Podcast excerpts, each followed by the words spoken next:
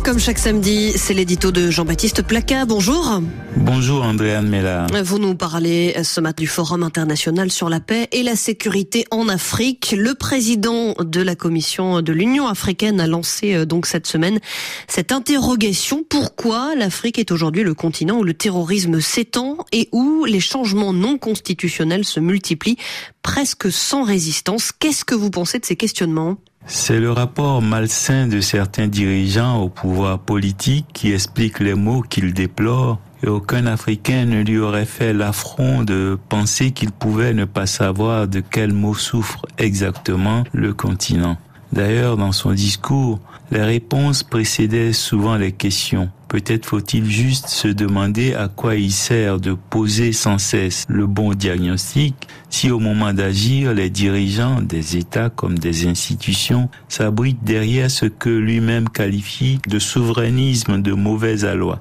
Nous avons bien compris qu'il entendait par là le fait que n'importe quel dirigeant qui se soit saisi du pouvoir par la force ou par les urnes, putschiste ou élu, président ou roi de puisse invoquer la souveraineté nationale pour refuser d'entendre que son comportement offense les élégances démocratiques et les droits de son propre peuple.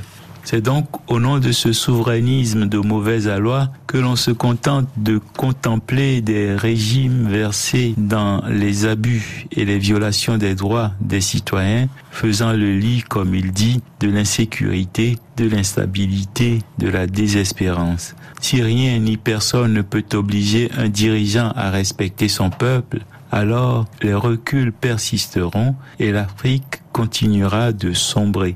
Alors qu'est-ce qui doit changer, Jean-Baptiste, dans le rapport des Africains au pouvoir politique?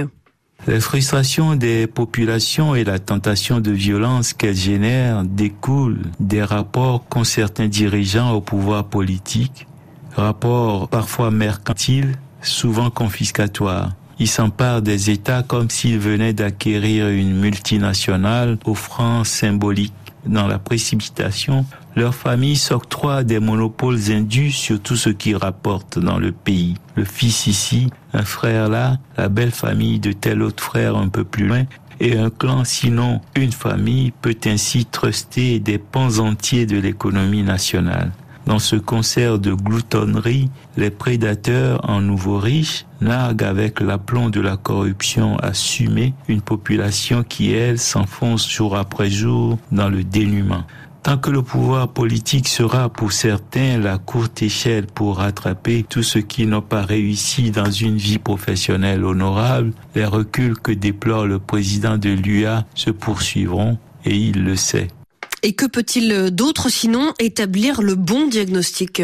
Les bons diagnostics répétés à longueur de discours, surtout par des personnes qui détiennent une parcelle du pouvoir pour agir, finissent par agacer et renforcent la tentation de la violence. Peu de dirigeants africains ont le courage de rappeler fermement à l'ordre leurs pères qui brutalisent leur peuple et bafouent leurs droits, parfois avec la complaisance de juges qui préfèrent servir les désirs du pouvoir du moment plutôt que la loi. Chaque chef d'État ne peut pas faire ce qu'il veut à l'abri des frontières de son pays au mépris de l'Union, de la communauté à laquelle prétend appartenir son pays.